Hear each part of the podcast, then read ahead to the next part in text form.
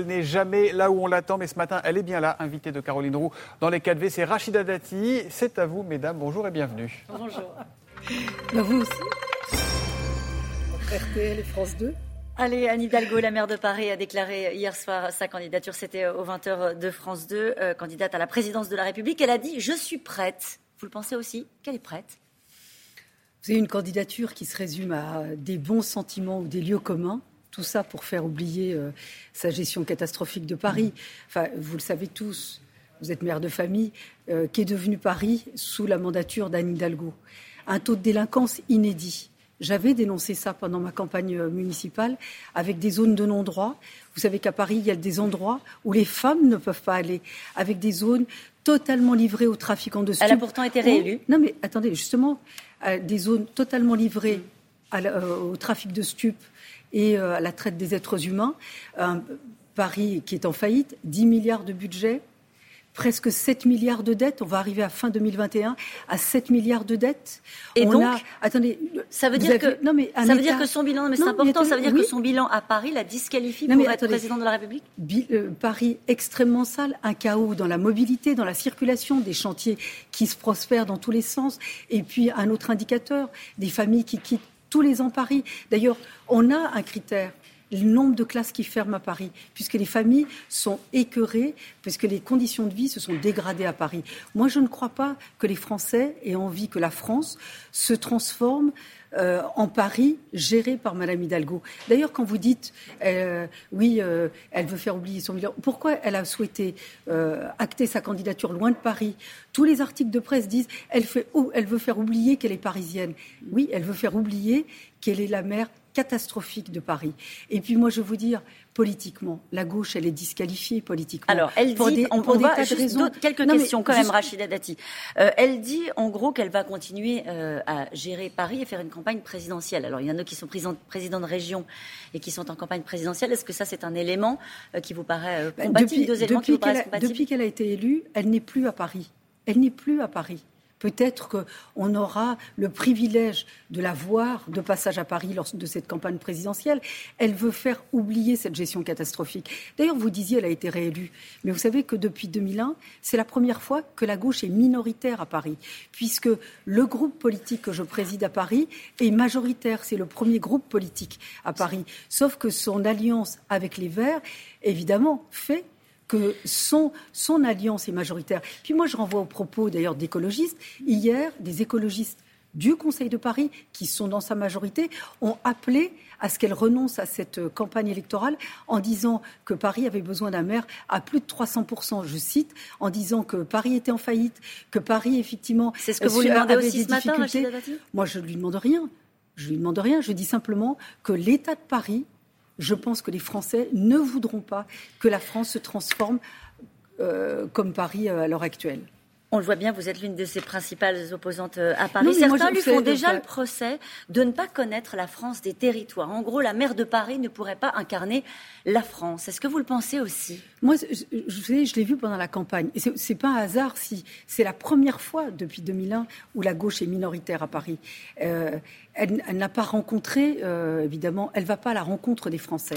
Elle n'a pas une connaissance des difficultés. Vous avez vu l'état de Paris, vous avez vu le, entre la colline du Crac, le jardin des Halles, euh, tout le 18e, le 19e, le 20e, qui sont en proie à cette criminalité organisée. Et puis la seule solution proposée pour lutter contre le trafic de stupes, pour Mme Hidalgo, c'est d'ouvrir des salles de shoot où on conforte les personnes dans leurs addictions. C'est pas une vision c'est pas une vision, c'est pas une vision. La question c'était sur la France des territoires, outre la colline du Crac. Bah, ah bon, parce que pour vous, ça c'est mineur. Pas du tout. La question qu'on lui pose, Quand on sera lui posée dans cette campagne, vous le savez bien, c'est bah est-ce qu'elle peut aller à la rencontre de la France, des territoires, alors qu'elle est maire de la capitale? Est-ce qu'elle peut améliorer les conditions de vie des, des Français? C'est la question. Elle a, eh ben, elle a, dégradé les conditions de vie et la qualité de vie à Paris. Elle est responsable du déclin de Paris. Elle est responsable du déclin euh, de, de la qualité de vie des Parisiens. Vous croyez que les Français attendent ça quand on a un pays extrêmement fracturé, en proie, en proie à une augmentation de la délinquance, en proie à une augmentation des inégalités, vous croyez qu'on a besoin de quelqu'un qui a aggravé les inégalités, Elle fait qui, des propositions. qui a fait augmenter la délinquance à Paris? Vous l'avez dit. Elle fait des propositions, Rachida Dati. Elle souhaite multiplier par deux au moins le traitement de toutes les personnes au contact avec les élèves sur la durée du quinquennat. Alors Jean-Michel Blanquer, dans ce matin dans le Parisien, dit alors c'est une promesse qui va coûter cher, 150 milliards d'ici à la fin du quinquennat multiplié par deux le salaire des enseignants ce qui, Je vous disais tout à l'heure que la gauche s'est disqualifiée politiquement parce qu'elle ne répond pas aux attentes et aux préoccupations des Français, notamment en termes d'autorité, de réduction des inégalités, en termes de lutte contre euh, euh, l'insécurité. Ça, ça, y contribue. Et ça, évidemment, ça écœure les Français et ça détourne les Français de la politique. Pourquoi? J'allais dire c'est une mesure populiste. On connaît les difficultés du métier d'enseignant aujourd'hui. Et dans de nombreux territoires, c'est devenu un enfer que de pouvoir enseigner. On connaît les problèmes de pouvoir d'achat des enseignants, mais ce n'est pas en annonçant qu'on va doubler les salaires, pourquoi pas les tripler. Et euh, comment? Et dans quelle vision? Dans quelle vision? Dans quelle organisation? C'est du populisme. C'est ce qu'a annoncé Mme Hidalgo, c'est du populisme. Elle évoque euh, son parcours hein, euh, de femme. Elle, a été, est devenue française à l'âge de, 14 ans. Euh, elle insiste beaucoup sur, sur ce, parcours-là. Est-ce que le fait d'être une femme désormais dans cette présidentielle peut être un atout? Son livre s'appelle Une femme française. C'est un aspect sur lequel elle, a l'air de beaucoup vouloir insister. Est-ce qu'à votre avis, les Français sont prêts à lire une femme? Non, mais de réduire une candidature à l'élection présidentielle parce qu'on est né à l'étranger et qu'on est devenu français tardivement, vous savez, et je suis bien placée pour le savoir. Madame Hidalgo n'est pas issue d'une condition sociale défavorisée. Euh, si, ça devait se résumer, si la compétence c'était l'origine, ça se saurait. Et, je peux vous dire, moi je suis fille d'ouvrier, euh, d'une condition sociale extrêmement défavorisée. Je travaille à plein temps depuis que j'ai l'âge de 14 ans. Et alors, ça fait fait pas une compétence, ça fait une connaissance de la vie et une perception de la vie un peu différente, avec de la sensibilité et de l'empathie, ce que n'a pas Madame Hidalgo. Alors, on parle de la droite, on parle des LR. Euh, on a vu ces images de tous ces candidats de la droite républicaine, enfin euh, réunis aux journées parlementaires LR. Xavier Bertrand et Valérie Pécresse se sont visiblement rapprochés de leur famille politique. C'est bon signe? Bah, C'est un bon signe que la droite et le centre soient en bonne position pour gagner l'élection présidentielle de 2022. La France est majoritairement à droite. Elle est majoritairement à droite dans ses valeurs, dans ses attentes, dans ses préoccupations. Et d'ailleurs, les Français l'ont démontré, puisqu'à chaque scrutin intermédiaire, ils ont voté pour nous. Donc aujourd'hui, avec un candidat unique, je peux vous dire que 2022, nous avons de fortes chances de l'emporter. Avec un candidat unique, bah c'est bien bah ça le sujet. C'est une condition. comment, comment y arriver? Vous êtes contre les primaires? Rachida Dati, vous l'avez toujours dit. pareil Nicolas Sarkozy est pour.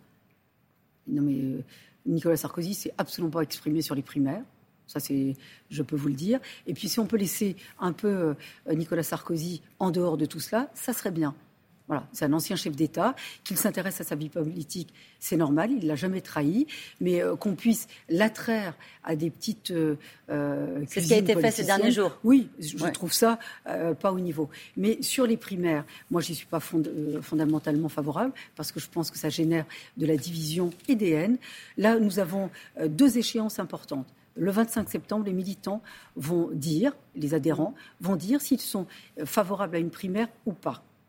Mais quoi qu'il arrive, le Congrès ou le Conseil national, fin novembre, décidera du candidat de la droite et du centre et du candidat unique. Et maintenant, désormais, tous les candidats, que ce soit la primaire ou pas, sont favorables à, euh, ce processus. 25 septembre, fin novembre. Fin novembre, nous aurons un seul candidat. Vous soutenez Xavier Bertrand, Rachida Dati? Non, mais je, je, ne soutiens pas de candidat à ce stade, puisque j'attends évidemment le choix des militants à compter du 25 septembre. Éric Zemmour, euh, alors il n'est pas encore candidat, lui. Euh, il se réclame de votre droite. Il dit mon camp, c'est le RPR. Mon camp, c'est le gaullisme. Est-ce que vous pensez vous partagez le même héritage idéologique? En ce qui me concerne, ce n'est pas mon cas. Mais euh, Éric Zemmour, aujourd'hui, il n'est pas candidat à l'élection présidentielle. Il faudra qu'il fasse un choix. Est-il journaliste? Ou est-il candidat? Mais il faut faire un choix. Et donc aujourd'hui, je ne vais pas commenter une candidature qui n'en est pas une. Vous pouvez peut-être commenter certains de ces propos, qui sont désormais des propos qui sont euh, partagés hein, sur les réseaux sociaux, partout, euh, dans le débat public, quand il dit appeler son fils Mohamed, c'est coloniser la France. Rachida Dati, quand vous entendez ça, qu'est-ce que vous vous dites? Ce sont des propos qui blessent, ce sont des propos qui heurtent. Et moi, je vais vous dire, quand on veut être candidat à l'élection présidentielle, et même quand on est un polémiste ou un journaliste, on ne fracture pas, on ne divise pas. Et quand on veut être candidat à l'élection présidentielle, on rassemble. On rassemble les Français. Et ce n'est pas avec ce type de propos qu'on peut rassembler. Merci beaucoup, Rachida Dati, d'avoir été notre invité ce matin. C'est à vous, Thomas.